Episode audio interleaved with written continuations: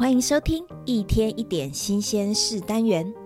大家好，大家好，我是猫咪妈咪。你知道你的牙齿比钢铁还要坚硬吗？用来测试硬度的指标，硬就是软软的、硬硬的的那个硬，叫做莫氏硬度指标，可以用来了解不同物质的坚硬程度。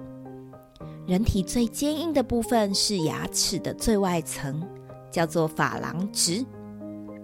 莫氏硬度是把不同物质互相刮刮刮刮刮，比较刮出痕迹的能力。再用一到十级去代表硬度，最硬的就是十，最软的是一。我们人体的皮肤啊，它的莫氏硬度指标大概是一点五。你的指甲大概是二点五，黄金也是二点五哦，想象不到吧？贝壳，海边捡的贝壳是三点五，铁呢则是四到五，牙齿的珐琅质啊就大概五到七，人类的骨头大概三到四左右。虽然牙齿这么坚固，但是千万不要真的用牙齿去咬铁测试。这是非常危险的哦！你知道牙齿啊，还可以跟你说故事，因为从牙齿就可以看出远古时代的人他们都吃什么东西。考古学家会根据牙齿的特征啊，还有牙齿上面的刮痕，去了解远古时代的人的饮食习惯，像是蛀牙。就可以推测，可能他吃太多碳水化合物啊，或是谷类当做主食，因为碳水化合物分解之后会变成糖，糖就有可能导致蛀牙哦。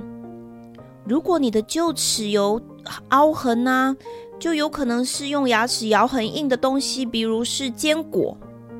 如果你的牙齿有被磨得尖尖的，那可能表示需要用牙齿去撕咬肉类呀，等等的，所以很好玩吧？你的牙齿居然还可以看出你曾经吃过什么东西。那古代人要怎么刷牙呢？根据研究，早在中国东汉的时期就已经出现了用树枝来刷牙哦。他们会先将树枝的一端弄成刷状。然后用这一端去沾中药粉或是香料，接着在牙齿上反复的摩擦摩擦，就是他们刷牙的方式。最后，你们知道这么坚固的牙齿，它有一个很大的对手，牙齿居然会怕一种非常微小的微生物，没错，就是细菌。